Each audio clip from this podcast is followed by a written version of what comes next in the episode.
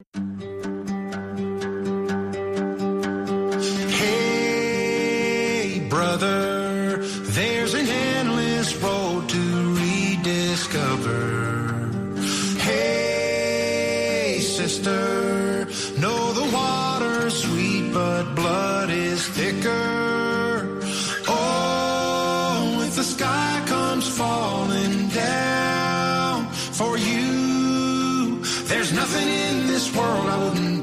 Comienza Protagonistas los Jóvenes, con Israel Remuñán y Javier González. Hey, brother, do you still believe in one another? Hey, sister, do you still believe in love? I wonder. Oh, if the sky comes falling down. Buenas noches. Hemos vuelto. La sal de la tierra ha vuelto. Les habla un servidor, Javier González. Espero de corazón no haberos preocupado mucho. Pasa un minuto y medio de las 11 de la noche y lo cierto es que estábamos de parranda, ¿eh, Javito? Hay que decirlo. Si es que las fechas de Navidad son para disfrutarlas, al habla Israel Remuñán. Estás en la radio de la Virgen, te saludamos, quédate con nosotros, que vamos a alegrarte la mejor hora del día.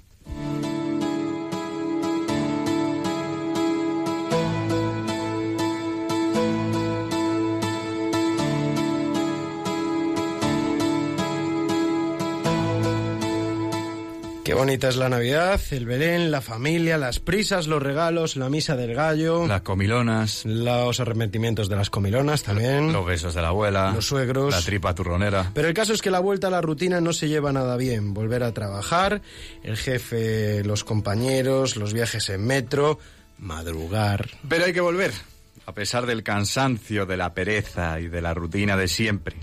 La cuesta de enero es todavía más cuesta cuando uno ve el saldo de la cuenta, las noticias, la báscula, El vagón de metro abarrotado, la gente quitando los adornos, el edificio de folios encima de tu puesto de trabajo el horario de tus hijos. o de tus nietos. Pero hay que sonreír, porque si cada día lo viéramos como si fuera el primero o el último, otro gallo cantaría. Al final podemos ver el vaso medio lleno o medio vacío. Dios nos ha regalado este mundo precisamente para eso, para que vivamos con esperanza y con alegría. Y muy importante, también te ha regalado el mundo para que escuches la sal de la tierra, porque la vida, un día como hoy, puede ser maravillosa.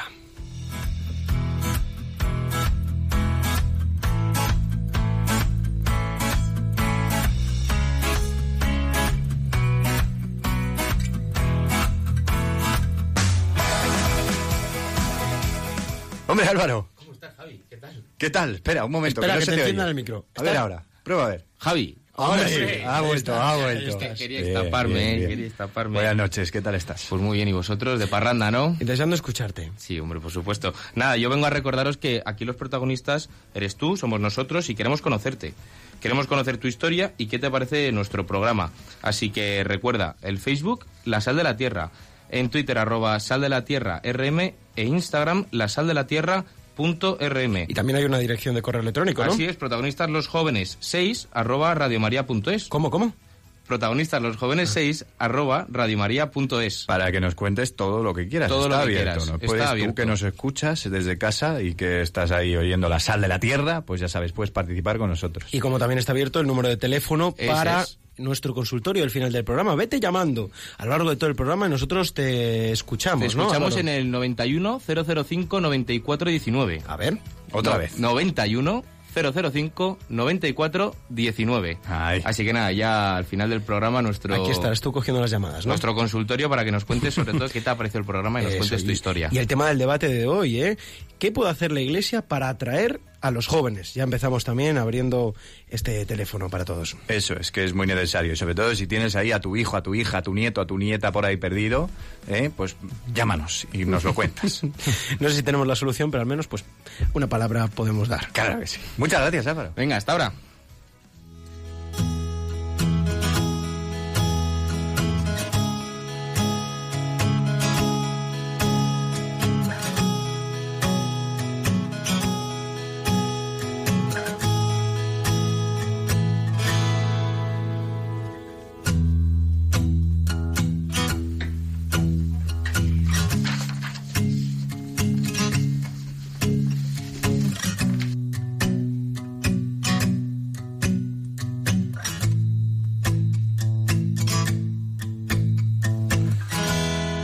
La protagonista de nuestra primera historia es una madre normal.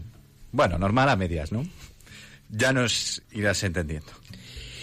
Pues mira, Miriam, Loreto, Fernando, Nazaret, Iago, Francisco Javier, Mateo, Israel, bonito nombre, ¿eh? Esteban y la que viene, Carmen. Diez nombres para diez embarazos. Esos son los que ha vivido Irene. La mayor, Miriam, tiene 15 y el pequeño Esteban, un añito y medio. Irene tiene 37 años y está casada con Israel. Se conocieron en el año 97 y se casaron en el 2001, muy jovencitos. Ella tenía 22 él, él, tenía 22 y ella 21, pero decidieron hacerlo porque se querían y tenían claro que Dios les ayudaría. Y así ha sido, la verdad, ¿eh? Aunque han pasado momentos complicados, como los primeros meses de Fernando, que ahora nos contarán, o la muerte de la pequeña Nazaret, afirman que siempre han visto la mano de Dios. Y pensarás, qué complicada tiene que ser la vida con tantos niños en casa. Y si te digo que también les ha dado tiempo para irse de familia en misión a China, ¿cómo te quedas? Ahora Irene afirma que se siente realizada cuidando de sus hijos, ha creado un blog y comparte a través de las redes sociales el día a día de su familia súper numerosa. ¿Sigues pensando que, como dice ella, es una madre normal? Irene, buenas noches. ¿Qué Hola, buenas noches. Oye, la primera pregunta, ¿de dónde sacas las fuerzas? Pues la fuerza, mm, yo siempre digo que soy una madre normal como todas las demás y que lo que único que me diferencia es lo que lo que los tiene aquí hoy, ¿eh? ¿no? que, que es la fe. A mí la fuerza me la da Dios y me la ha dado siempre. Y luego también el amor de mi marido, el amor de mis hijos, pero como base principal esa. Es complicado. Vaya pregunta, ¿no? Supongo que será. Bueno, es pues complicado es vivir que con ocho niños. tampoco hay una respuesta a eso, porque, claro, la gente se piensa en tener ocho hijos o tener nueve hijos como si los tuvieras así de golpe. Y no, pues esto es un proceso que viene primero uno, luego otro, los mayores se van haciendo mayores, llegan los pequeños y es como las gallinas que entran por las que salen, ¿no? Claro, claro. Vamos así solventando. Entonces, a mí me parece una cosa muy normal. Por eso yo digo que soy una madre normal, porque yo lo vivo con mucha normalidad. Ha sido un proceso que hemos vivido despacio, poco a poco, y a mí me resulta fácil. A mí me da pena porque ahora en esta sociedad, no sé muy bien cómo es la estadística, pero creo que en España tenemos eh, como 0, 0,72 hijos. 0,72 hijos. ¿Qué te dice la gente? Pues la gente me dice, en, en el blog lo cuento, eh, me, me preguntan lo primero si voy a parar, eso es lo primero, ya pararás. o mm, me gustaría ver cómo lo haces y yo no puedo con uno o con dos, me dicen. Me preguntan mucho si soy del Opus.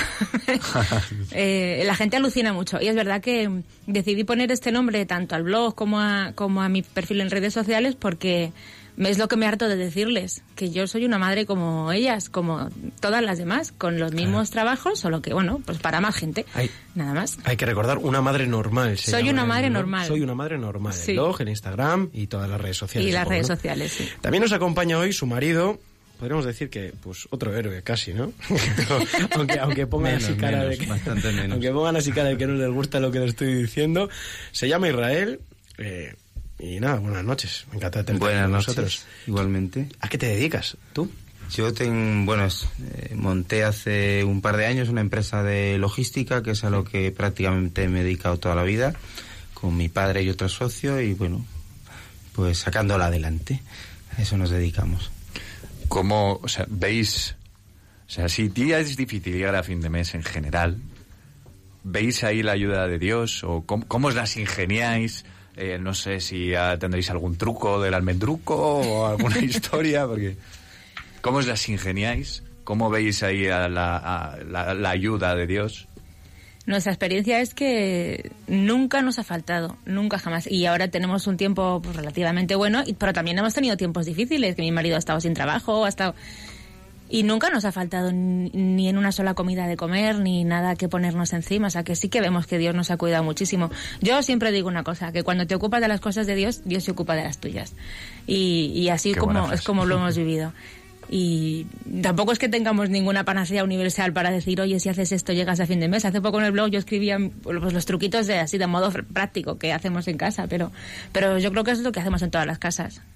Yo es que me acuerdo, me estoy acordando ahora de una conversación que tuve con un profesor en la carrera que él decía como que no se podía tener hijos porque porque al final renunciabas a tus sueños, digamos, ¿no? Porque en nuestra sociedad ahora mismo no llegamos económicamente para tener hijos.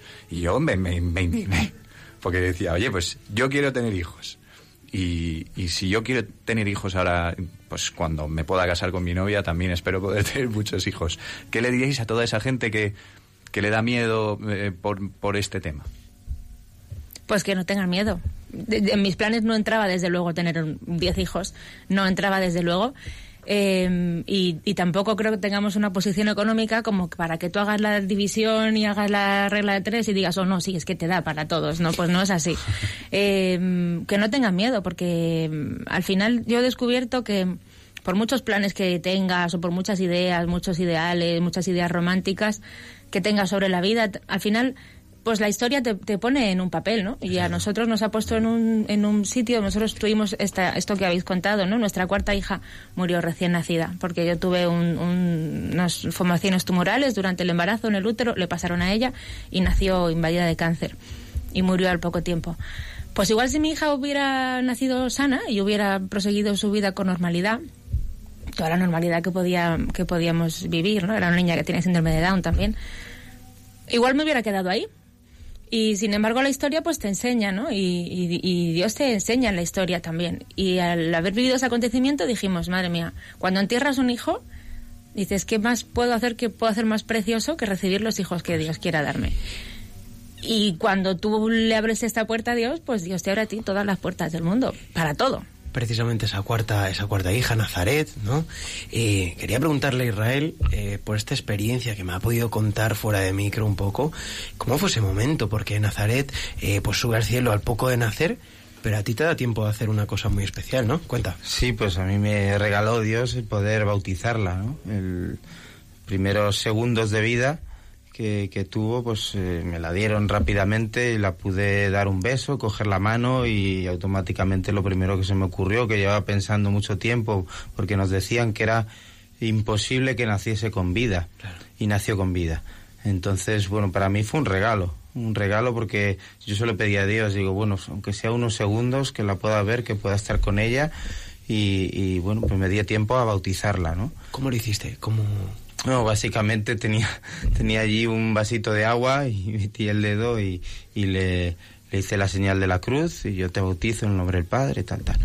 Y, y nada, pues eso, para mí fue realmente una cosa que tengo en el corazón grabado como un regalo. Y hablabais también de que Nazaret eh, vino aquí al mundo, me decías, para hacer una misión fundamental, ¿no? Que cumplió su misión. Exacto. ¿Cuál era esa exactamente? Pues mira, en- nosotros eh, en ese momento teníamos una vida muy, muy cómoda, eh, teníamos un buen trabajo, un buen sueldo y nos, estábamos separando un poquito eh, de Dios, nos estábamos olvidando de, Dios. Y también nos estábamos olvidando el uno del otro. Mi mujer y yo, pues, pasamos un momento de, dificultad, de crisis, donde eh, pues eso, cada vez estábamos más alejados. Y eh, esta niña, el poco tiempo que vivió, venía con una misión clara, tanto Irene como yo lo hemos visto desde siempre, que, que venía a reconstruir el matrimonio de, sus padres. Y bueno, pues hizo su misión y el Señor la, la llamó al cielo. O sea que se puede ver que también en, la- en las cosas que en un primer momento podemos sentir como un sufrimiento, como algo malo, Dios también sacó algo bueno, ¿no? En ese momento. Precisamente después, hay que recordar, estará con nosotros Alfonso del Corral, contándonos también, el que fuera médico eh, del Real Madrid y jugador de baloncesto, contándonos también cómo el Señor de su historia, del sufrimiento, pues consiguió sacar algo bueno y una conversión fuertísima. Te quería preguntar también, os quería preguntar, eh, por otro momento que también podría catalogarse como de sufrimiento profundo, ¿no? Eh, Fernando, vuestro, que es tercer hijo, tercero, el sí. tercer hijo, eh, nace muy prematuro, ¿no es así? Y nace eh, y después contrae una meningitis en Sí. el hospital, ¿no? Y ahí, cuando está, cuando os dicen que está pues al borde igual de la muerte, Uf, sí. ¿qué es lo que sucede, Irene? Cuéntanos esa experiencia, por favor. Uf, es que la, la historia de Fernando tiene tela, ¿no? Así, muy resumida. Eh, la verdad que el embarazo de Fernando fue especial desde el principio. Sí. También era el primer chico, después de dos chicas. Eh, Israel tenía mucha ilusión por el niño. Y cuando nació en esas circunstancias y, y al poco tiempo encima pues nos dijeron que, que estaba tan malito, de hecho nos llamaron para que fuéramos al hospital, para que fuéramos a despedirnos porque el niño se moría, nos dijeron que venga la familia, que vengan a despedirse. Y nosotros para Fernando pedimos un milagro y, y el milagro nos fue concedido. Eh, y Fernando pasó de estar muy enfermo con una colonia bacteriana exagerada a estar curado. Ah, Tuvo que terminar su tratamiento por, por, por cu- cuestiones médicas, ¿no? Los 15 días de tratamiento, pero fue una curación milagrosa.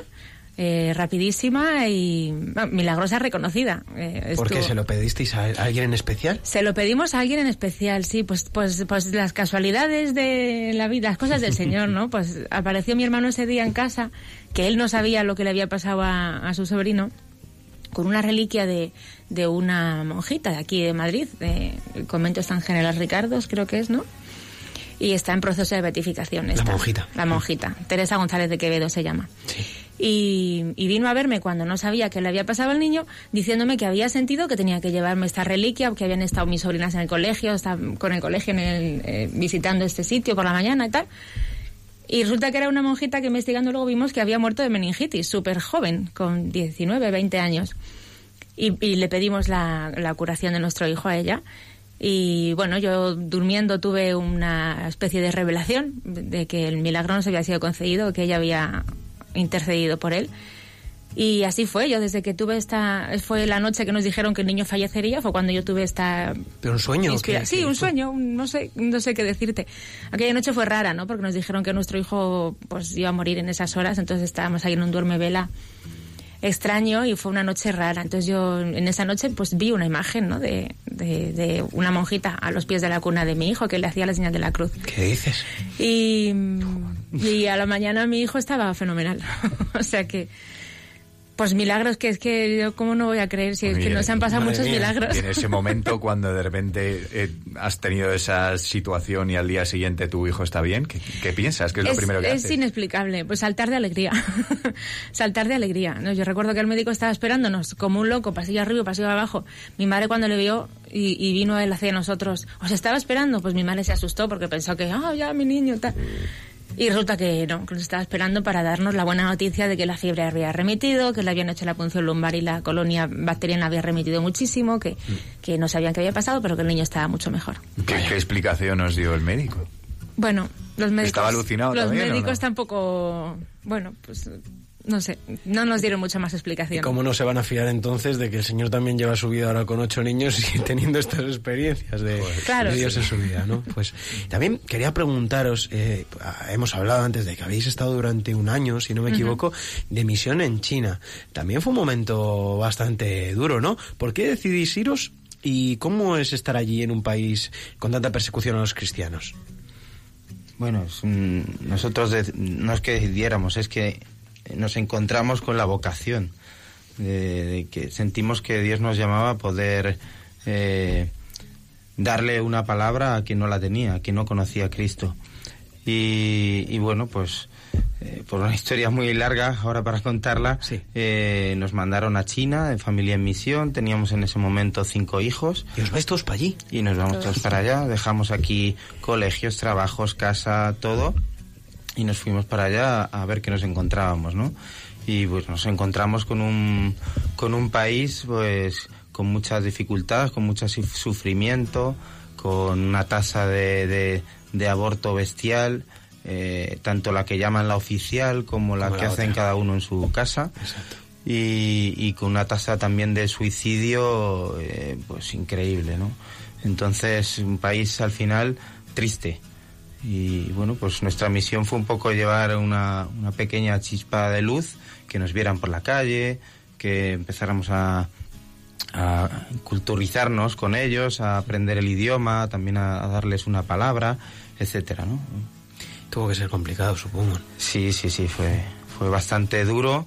eh, sobre todo, bueno, para mí eh, personalmente fue el, el arrancar a mis hijos de aquí. Ya. Yo sentía así, ¿no? De, por un lado decía, joder, Señor, tú sabrás, pero para mí se me hacía durísimo, ¿no? Pensar en mis hijos fuera del colegio, de, de su colegio, de sus amigos, de, de la, la comunidad con, con la que vivimos nuestra fe aquí en Madrid. Y, eh, bueno, pues eh, eso es lo que más a mí, se- se- el, el dolor que yo tenía, ¿no? Bueno, ahora tenéis otra misión aquí, que es la de tener a vuestra familia.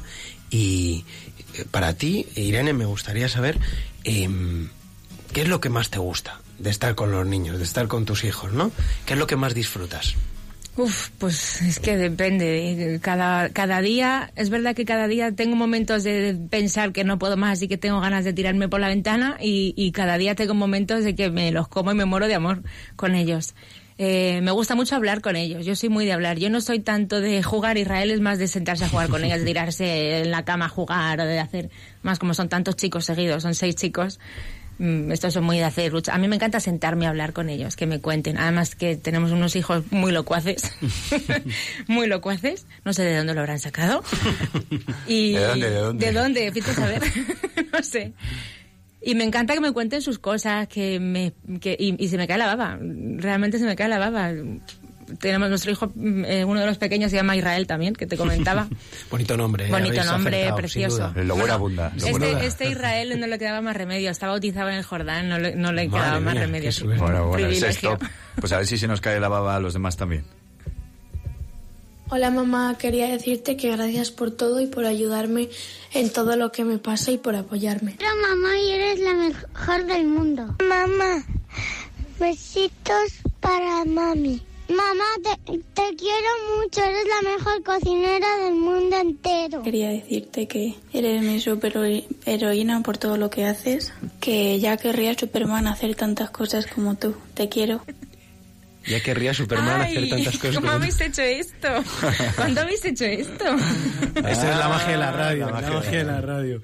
Bueno, estás emocionada. Ay, sí. Es que también con el embarazo, las hormonas, ya sabéis. Bueno, no, no, no, pero que muy bonito. Son para también. comérselos, ¿no? Sí, ¿no? Superman, Pues ¿eres esto- Superman o...? Soy, sí, eso me dicen siempre, que soy una superheroína y la mejor cocinera del mundo también.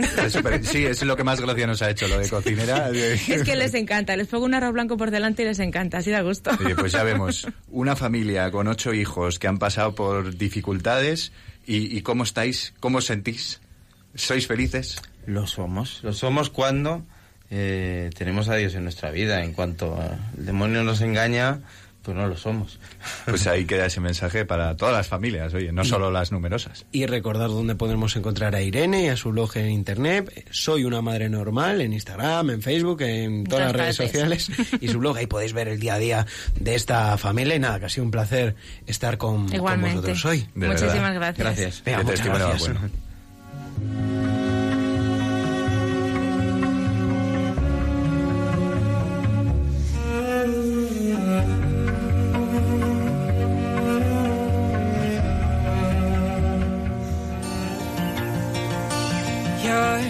To grey England skies, cloudy days, colder nights, and your heart's not right.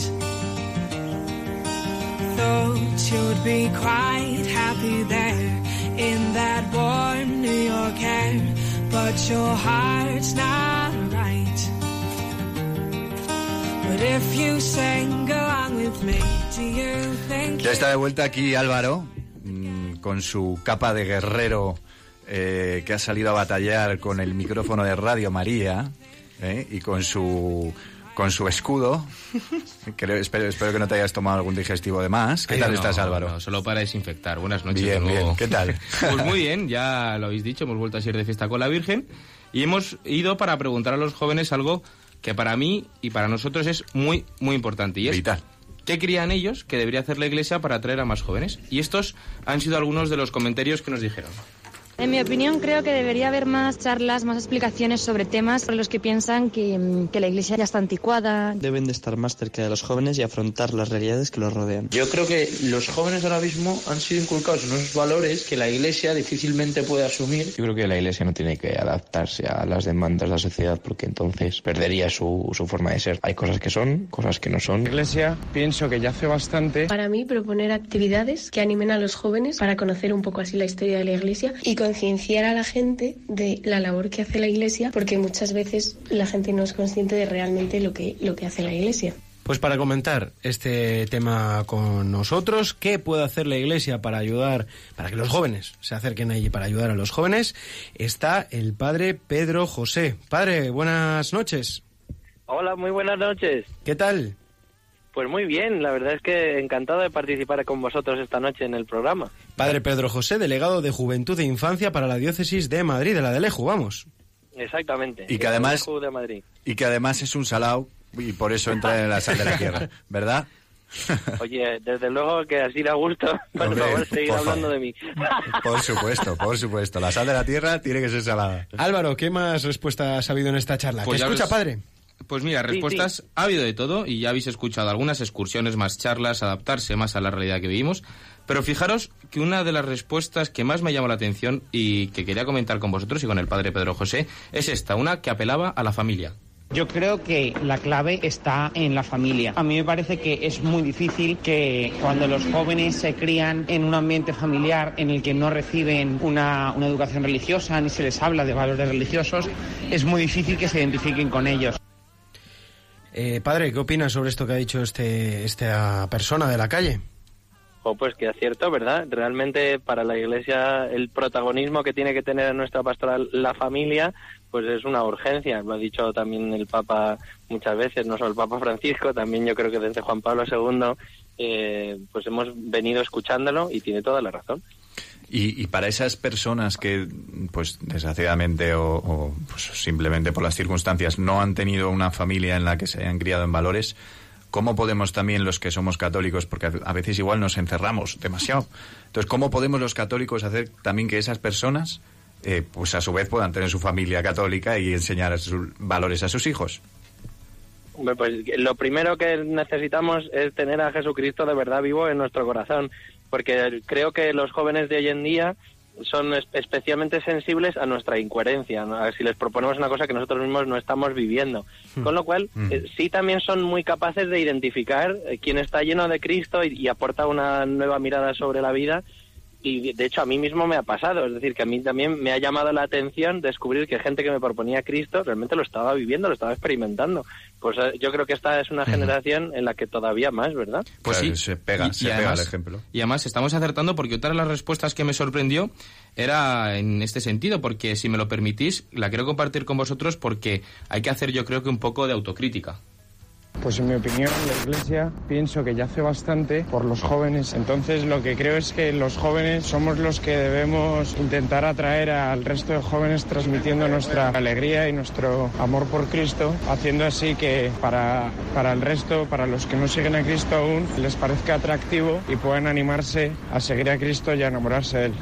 Ahí está la clave, ¿eh? Cristianos clave. alegres, ¿no? Al fin y al cabo, ¿no? Llevar Porque se pega. alegría. Al final lo, lo que uno vive de verdad se nota y se le pega al Justo, otro. esto, esto pasa mucho porque cuando te echas novia, tu madre siempre te dice, ya te has enamorado. Pues esto es lo que yo creo que tenemos los jóvenes que hacer, Claro que, que sí. que la gente nos note que amamos a Cristo, que tenemos a Cristo en nuestro corazón, porque la única forma de transmitir de una manera verdadera a Cristo es amándole, amándole de corazón. Yo le quería preguntar al padre eh, Pedro José eh, ¿qué- iniciativas propone esta del EJU, qué se está haciendo ya en España para atraer a los jóvenes y para que puedan estar, al fin y al cabo, contentos, ser cristianos felices.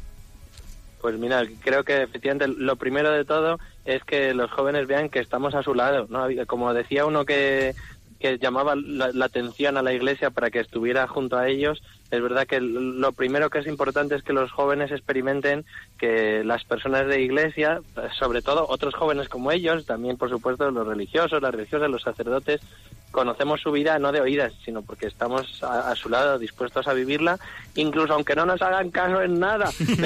pero, ¿verdad? Pero lo, lo primero es querer, querer a la gente, incluso dejarte querer también por ellos un poco, que tienen una gran capacidad de, de amar y de servir al prójimo, entonces a veces también ponerse a, a su lado es, es descubrir en ellos un potencial inmenso para, para la caridad. Desde luego, padre. Además es que la caridad está, está todo.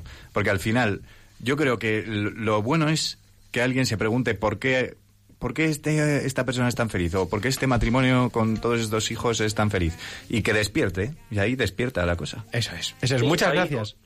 Nada, nada, no quería dejar de decir que, que uno de los esfuerzos permanentes, yo creo que en, en España ahora mismo está siendo el acompañamiento, que hubo antes de Semana Santa, hubo en Granada un encuentro de acompañantes y que de- realmente pues es, es como la gran urgencia, que haya gente que se atreva a decir que sí a ser acompañante de jóvenes y en nombre de la Iglesia estar a su lado. Y eso también es una preocupación permanente para darles cursos, para rezar con ellos y para que los que están al lado de los jóvenes también pues se sientan especialmente protagonistas también, que hoy en día, oye, pues necesitamos que haya eh, cristianos que se atrevan a decir sí quiero en nombre de Cristo estar más al lado de ellos y acompañarles en un camino que para algunos puede que sea hasta un poquito más largo, eh, pero oye, pues hay que estar al lado y hacer el camino con ellos. Pues nos quedamos con esas palabras y que ojalá que nos hayan escuchado muchos jóvenes.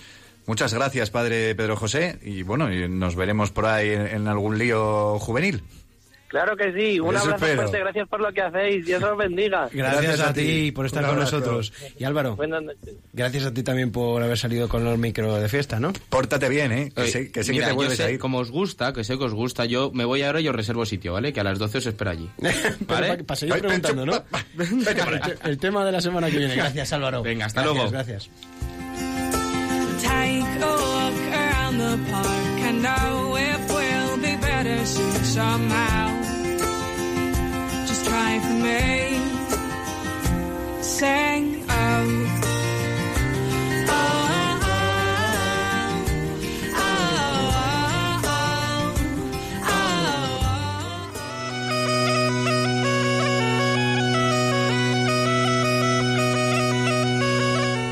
oh. ¿Qué es eso? Son unas gaitas.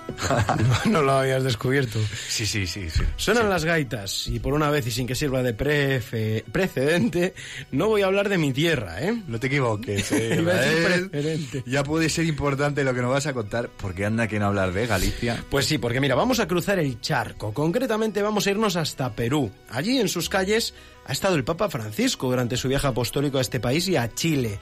Y lo cierto es que la fe de las gentes latinas ha dejado muchas imágenes impactantes, pero yo voy a quedarme con una. Fíjate, ocurrió en las calles de Trujillo. Una anciana de 99 años espera en primera fila el paso del papamóvil. Es ciega. Su hijo sujeta un cartel al lado de ella en el que puede leerse Me llamo Trinidad, tengo 99 años, no veo, quiero tocar tu manito. Miles de personas estaban alrededor de ella esperando al Papa. Hay que tener mucha fe para pensar que Francisco puede haberte rodeado de tanta gente, pues cuando el Papa pasa delante de ella, sucede esto.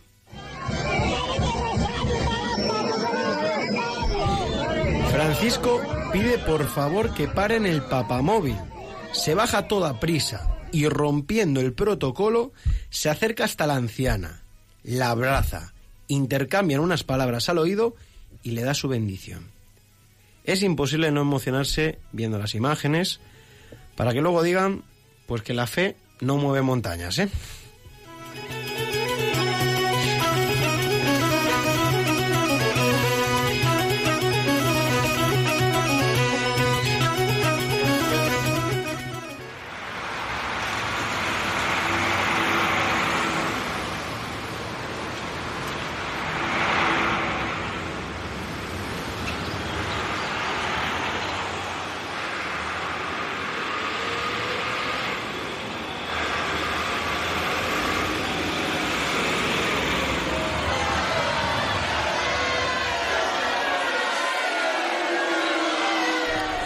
Griterío, ¿eh? Vaya griterío. Y eso es todo la gente que quiere llamar a la sal de la tierra y que está llamando ¿eh? a la radio de María. ¿Cuál es el teléfono? ¿Cuál es el teléfono? 91005 9419. Espera que lo apunto, repítelo. Venga, va, para que lo marques. Venga, 91005 9419. Si es que tenemos a Álvaro con el teléfono al oído esperando. Está caliente, Esperando está que, caliente que el llames teléfono. para contarnos qué te está pareciendo el programa. Y al final, pues tendremos la oportunidad de, de que nos lo cuentes, de que, de que podamos hablar contigo, nos cuentes qué te ha parecido, la experiencia de Irene y de Israel y la que viene ahora, ¿eh? Muy atento a este sonido. El robo de balón de Alfonso del Corral, penetración desde el Corral, buscando incluso la personal, pero logró los dos puntos. Segundo lanzamiento para Alfonso del Corral, 82-76. Te describo la escena, ¿eh? Un jugador del Real Madrid de baloncesto anota canastas como un cosaco. Y ahora, escucha este otro sonido. Para Baptista, tira abierto a Beckham, bastante más lento puede llegar Ronaldo, el tercero, el tercero, el tercero de Ronaldo, ha marcado Un gol del Real Madrid, claramente, pero ahora es el de fútbol, ¿eh? Y aunque Javi, como atlético, le duela, cuando son las 11 y 34 de la noche, va a tener que explicarnos qué es lo que tienen ambos, ambos sonidos en común. Además, creo que hoy no puedo hablar mucho de la Lete, así que no me duele. Ambos sonidos tienen mucho que ver con nuestro siguiente invitado. Fue base del Real Madrid de baloncesto durante la década de los 80. Llegó a ser campeón de liga y copa, varias veces además. Por si fuera poco, una vez retirado de la cancha, comenzó su carrera como médico. Ya que no sabes dónde, a dónde le llevó su carrerilla de médico. ¿Mm? Pues al Real Madrid, de fútbol, esta vez. Era la época de los galácticos. Beckham, Zizou, Zidane, Ronaldo. El hombre del que os hablo se llama Alfonso del Corral. Él se encargaba de cuidar a jugadores de fútbol que han pasado a la historia. Fue el doctor del primer equipo merengue.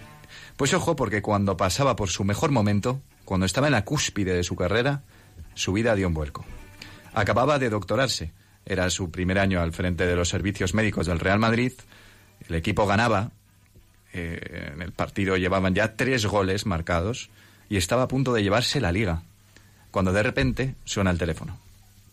El tercero de sus hijos, Álvaro, había tenido un accidente y estaba muy grave en el hospital. Falleció después de unas horas. Tenía tan solo seis años.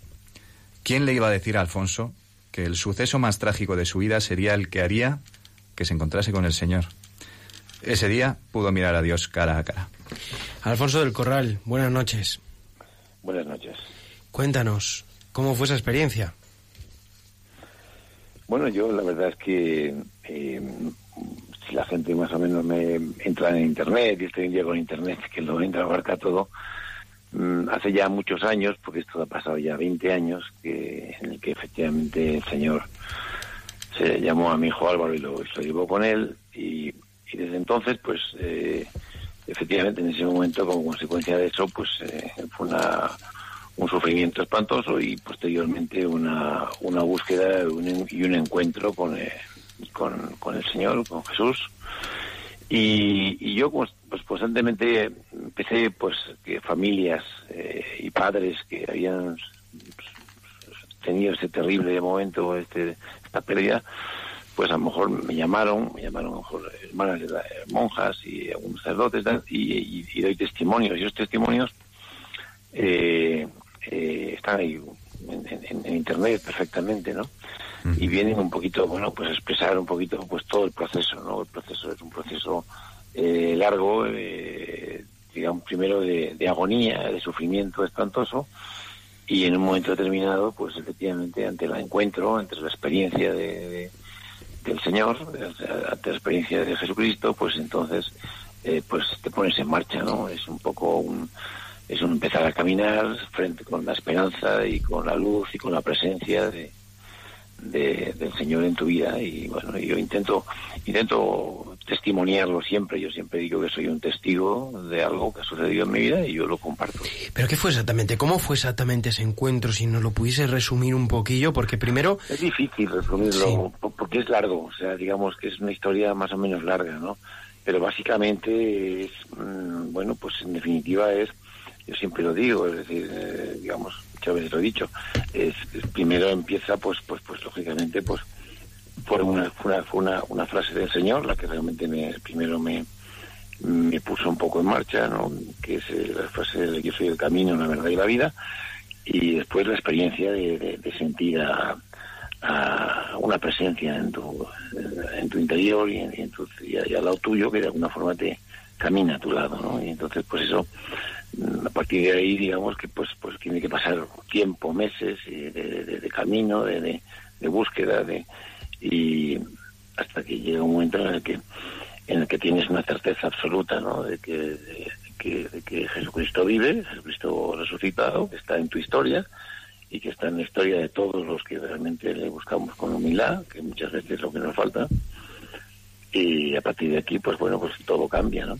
Esa frase, yo soy el camino, la verdad y la vida, primero cuando, cuando sucede lo de Álvaro, entras en una habitación, si según lo que he podido leer, abres una, abres la Biblia y te sale esa frase. Luego vas a la iglesia de San José, creo que es, en la esquina de Alcalá con Gran Vía, esa la conozco bien, y delante del Santísimo eh, vuelves a leer esa frase ahí en la iglesia.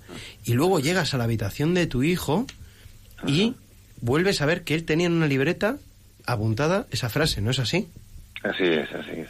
Sí, fue al tercer día exactamente, ¿eh? la pérdida de mi hijo, y por tres veces eh, escuché esa frase. Primero en la Biblia, luego en la pared de una, de una iglesia, de la iglesia San Juan de Alcalá, y luego en un cuaderno de, mi hijo que, estaba ahí, que yo lo había escrito él, y efectivamente en ese momento, pues efectivamente, pues eh, tuve una experiencia de, de una presencia, una presencia que ya no me ha abandonado nunca más.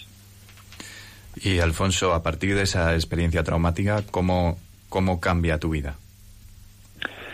Bueno, es como, eh, o sea, digamos, es, que es muy curioso porque todos los que somos conversos, no es que nos pegue un fogonazo una luz y que de pronto pues pasamos a ser gente muy buena y estupenda y que ya no tenemos defectos, que ya no cometemos errores, que ya no cometemos pecados, no, no es así. Es distinto, esto es una especie como de certeza de que, de que, de que es real, ¿no? Que Jesucristo es real, que no es una historia hace dos mil años, y automáticamente pues eso te pone en marcha, ¿no? Te pone en marcha y empiezas a buscarle, empiezas a buscarle, y yo siempre digo que se encuentra lógicamente en, muchos sitios, pero evidentemente en el Evangelio, en los Evangelios realmente notas el fuego, ¿no? Y muchas veces cuando dicen que da igual un texto que otro, y que había veintitantos evangelios, y que escogieron al azar cuatro, ese tipo de frases, me hace gracia porque porque es que no han experimentado que es que tú, tú cuando lees el Evangelio ves que hay el fuego que hay en el Evangelio. ¿eh? Ves que hay fuego, fuego que te, que te está llamando, que te está diciendo, ¿no? Y otros textos son estupendos, son muy bonitos, pero no lo tienen, ¿no? Y entonces pues empiezas a caminar, empiezas a caminar y empiezas un poco a leer, a, a buscar a todas las personas y vas, vas leyendo mucho. Yo durante muchísimos años pues pues lógicamente dormía muy poco con lo cual me acostaba leyendo, me dormía al final a las 2 o 3 de la mañana, pero a las 5 o 5 y media estaba otra vez despierto y volvía a leer. Y me pasé leyendo y cayendo en mis manos un poco, y entonces es un proceso hasta que, te- hasta que empiezas a recomponer, yo siempre animo mucho, eh, ese puzzle, es un puzzle en el que ves que todo es verdad y que todo es real y es auténtico. Entonces, pues es, es, muy, es muy gozoso, ¿no? Es un poco porque automáticamente, claro, cambia la, el, el planteamiento y eh, en tu vida, en medio de tus defectos, de tus fallos, de tus caídas, pues estás lleno de esperanza, porque sabes que tu historia no es, no es tuya, o sea, no la llevas tú y que tú no eres el artífice de tu, sino que lo ha hecho otro ya por ti, ¿no? Sobre todo, imagino que después de una experiencia así, eh, no, es tan, no es tan fácil recomponerse, ¿no? Para cualquier otra persona diría, pues casi es más un motivo para perder la fe, ¿no? Que, que tenerla. ¿Qué encontraste eh, o qué fue lo que sentiste distinto en, en la iglesia? No, humanamente es imposible. O sea, yo siempre lo digo, o sea, este es el dolor más espantoso que se puede tener es la pérdida de un hijo. Desde luego. A cualquier edad, pero un hijo pequeño, pues, pero a cualquier edad, una pérdida de un hijo es- no se supera si no es con la ayuda de Dios.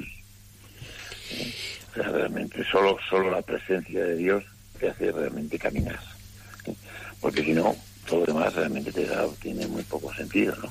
Por lo menos para mí, yo solo hablo en primera persona y modestamente, yo no puedo hablar, generalizar, pero si no es con la ayuda de otro, y ese otro tiene que ser eh, Dios, es muy difícil realmente por tus fuerzas caminar y transmitir esperanza, transmitir alegría, volver a tener ese deseo, por apostar por la vida, todo eso necesitas una gracia que te ayude y ahora también hay que pedirla, claro. Alfonso, a ti esta etapa de búsqueda de, de Dios, ahí constante, devorando libros, un poco viendo, pidiendo que te hablase, eh, te, te pilla también en, en- en- en pleno auge de tu carrera, ¿no? En el Real Madrid. Ah, ¿Cómo, ¿Cómo entienden de esto de- dentro de este grupo, los futbolistas y la gente, pues, gente prestigiosa? ¿Se le puede hablar de Dios a esta gente? Bueno, yo la experiencia que tuve fue, fue eh, pues, de hecho, un- yo creo que, yo siempre creo que, que- Dios actuó a través de mucha gente, ¿no? Entonces yo se recibí muchísimo cariño, afecto y todo por parte de, de los jugadores, de los trabajadores del club y de todo un entorno alrededor mío, ¿no? Y gente que de alguna forma pues pues pues pues estaba constantemente mucha gente que rezaba y que mucha gente pues que hacía y eso es lo que te permitía pues pues avanzar y caminar, ¿no? el poder de la comunión entre los entre- y el amor entre las personas y eso es, es tremendo, ¿no? Yo siempre cuando me preguntan a mí, oye, ¿y tú eh, qué, qué harías? ¿Qué le dirías a una persona, a unos padres que han perdido un hijo? ¿Tú qué le dirías? Digo, yo no les puedo decir nada. Yo les puedo abrazar, yo les puedo besar, y yo les puedo, y puedo rezar por ellos muchísimo, pero decir frases magistrales que le va a dar la respuesta y que le va a dar la solución es de una prepotencia y de una ignorancia absoluta, ¿no? Desde luego, porque es que no hay solución a eso más que la esperanza, efectivamente, de tener a Dios con nosotros. Es así. Pues nada, eh, Alfonso del Corral, eh, gracias por tu experiencia, gracias por compartirla con nosotros aquí en la radio, en la radio de la Virgen. eh, y casi un placer escucharte, ¿eh? Encantado. Y además no sabéis el bien que hacéis. ¿eh? Tú no sabes la cantidad. Yo estoy en el mundo de la salud. La cantidad de gente que está muy mal de salud, que está sufriendo, que tiene enfermedades crónicas, que está muy mayor. Y la compañía de Radio María, las oraciones de vísperas, de laudes, de completas, del rosario, la misa es una ayuda tremenda. tremenda. O sea, hacéis un bien maravilloso. Y oye, que Dios os bendiga porque porque eso, eso seguir haciéndolo porque es fenomenal. Alfonso, eso que venga de parte de un médico, la ayuda que, que hacéis vosotros sí que es, es la que de verdad vale. Así que gracias a ti y gracias por habernos atendido estoy seguro que tu testimonio ha ayudado a mucha gente. Encantado. Un saludo y un abrazo muy Un fuerte. abrazo muy fuerte. Adiós, Alfonso.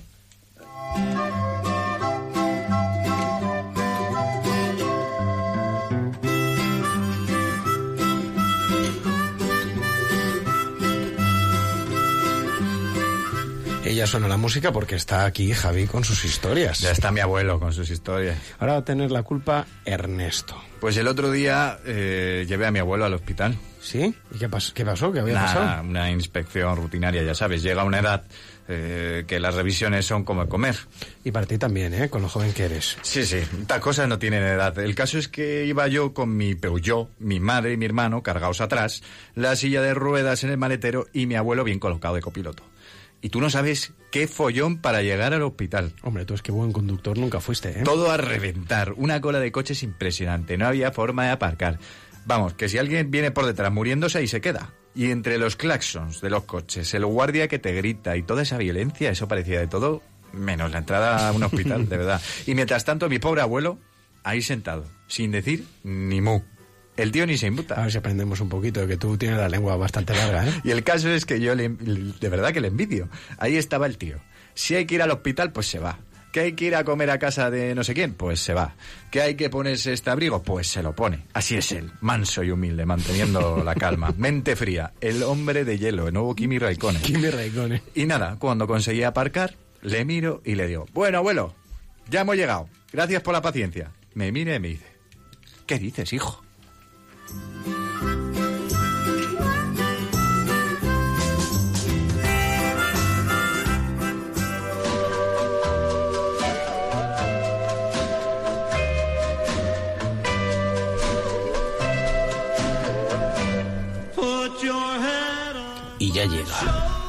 La hora del consultorio. El consultorio de la sal de la tierra. Aquí, eh, donde esperamos tus llamadas de todo el programa para ver qué, qué es lo que te ha parecido. Recordamos, hemos hablado con Irene y con Israel, padres de familia numerosa que ahora pues tratan en las redes sociales de hacer ver cómo es su día a día. Hemos hablado con Alfonso del Corral, un ex médico del Real Madrid y jugador de baloncesto que vio como el Señor le tocaba profundamente con la muerte de su hijo Álvaro, muy, muy pequeñito. Bueno, la verdad es que ha sido, ha sido un lujo, Javi. Pues sí, la verdad es que es tener a un, un- número uno, ¿eh? Pero vamos a saludar, pues que, si es que aquí tenemos un montón de personas e historias. Sí, es claro verdad, que sí, es es verdad. sal de la tierra, hay que saludar, Nos, envía- hay que sazonar. nos enviaron un mensaje justo antes de empezar el es programa. verdad que luego se nos olvida. Desde Barbastro, ¿no? Desde Barbastro, Pablo se llama. Pablo, eh, a través de Instagram, porque sabéis que podéis seguirnos a través de muchísimas redes sociales, como hemos dicho. ¿Quién está al otro lado del teléfono, Javier? Eh, pues si no me equivoco, desde luego nos llama Marisa. Buenas noches. Hola, qué nervios. ¡Qué nervios, ¿Nervios eh! por qué? sí, Si aquí estamos en familia, Marisa. ya, ya, pero yo como hablo muy despacito y tengo la lengua al frenillo y vosotros habláis tan rápido. Bueno, no pero eso se entrena, eso se mujer, entrena. mujer. Eso se entrena, Marisa. Habla usted perfectamente y, y tiene una voz preciosa, Más de o verdad. menos. Y suena por la Más o radio, y suena por la radio de maravilla. ¿Qué le ha parecido el programa? Ay, Pipa, me lo paso fenómeno. ¿Nos escucha Me siempre? gusta mucho vuestro programa. Es que toda la gente es salada. A mí me encanta. Verdad, verdad. Si es que hace falta mucha Usted gente también. salada, Marisa. ¿Cuántos años tiene Marisa? Bueno, yo soy algo salada, algo, algo salada. ¿Cuántos Bueno, años yo tiene? tengo muchos años, ¿eh? ¿Más de 100? Yo No, soy más de una 100 no. cría, una cría, pero de 58 años. Ah, bueno, está usted en la flor de la vida, Marisa. Pero cría, ¿eh? Pero pues, yo le echaba mucho menos por su voz, de verdad, Marisa. Parece, parece mentira, pero, pero sí, ya me cayeron. Y muchas experiencias. Y De de, Dios, ¿no? Dios. Muy bien. Y de Dios. Pues siga escuchando Radio Hablando de María, La ¿eh? monjita. Ah, sí. Ah, bueno, iba a decir que tenemos un papa muy salado. También, También, hemos hablado de él, también. Ha estado hace poco en Sí. América Latina. Hay que ver el gesto que tuvo que majo. Yo tengo aquí un calendario chiquito que me regalaron Ah. con fotos de él y desde luego solo mirarlo ya ya te alegra la vida. Iba a decir, iba a decir usted de la monjita también, ¿no?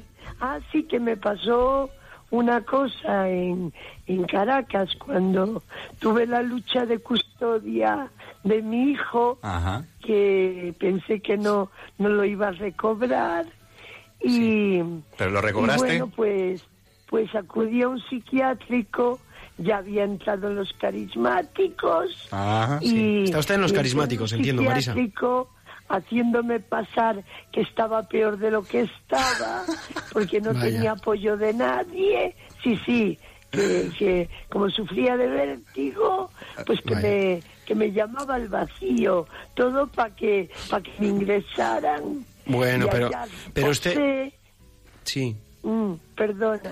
No, no, no, que usted decía que... reposé, cogí fuerzas y rezaba el rosario en el cuarto y venían las internas al rezarlo conmigo. Claro, Yo de importante. aquella ni sabía rezar bien el rosario. Pero qué importante hacía es- lo que podía.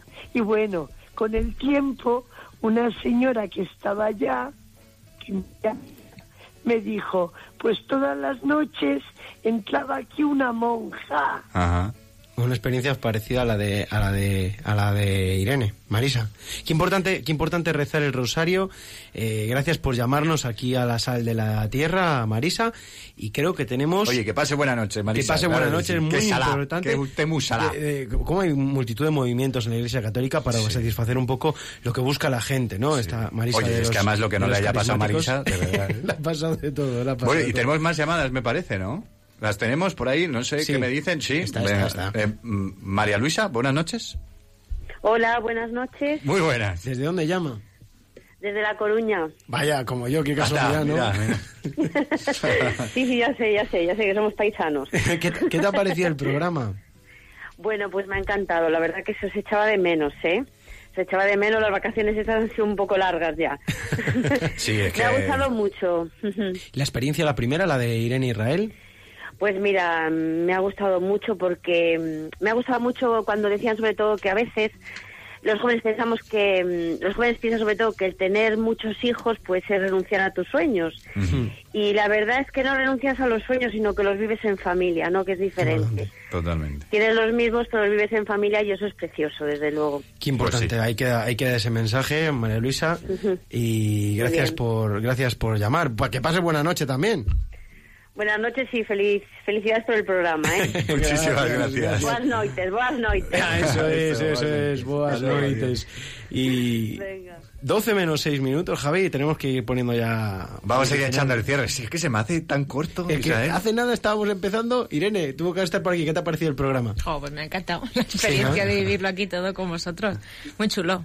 Pues, eh, pues a, la gente también seguramente que le ha encantado tu experiencia y, y lo que hemos Es que, hecho hoy. Además, hoy es un día especial, o lo va a ser dentro de cinco minutos. Cinco minutos faltan porque solo. es que hoy, hoy, ¿Qué me dices? ¿Cinco que- minutos? en cinco minutos, cumple 19 añitos, que no son nada, o, o- o mucho, depende cómo lo veas. Nah, no son nada. Radio María.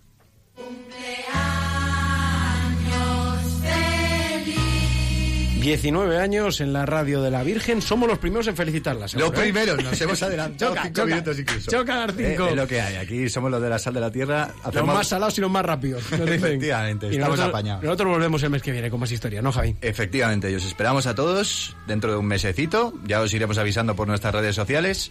Y aquí estaremos esperándoos para contaros lo bonito de la vida y la sal de la Y tierra. a sacar la tarta ya, que estamos de cumple.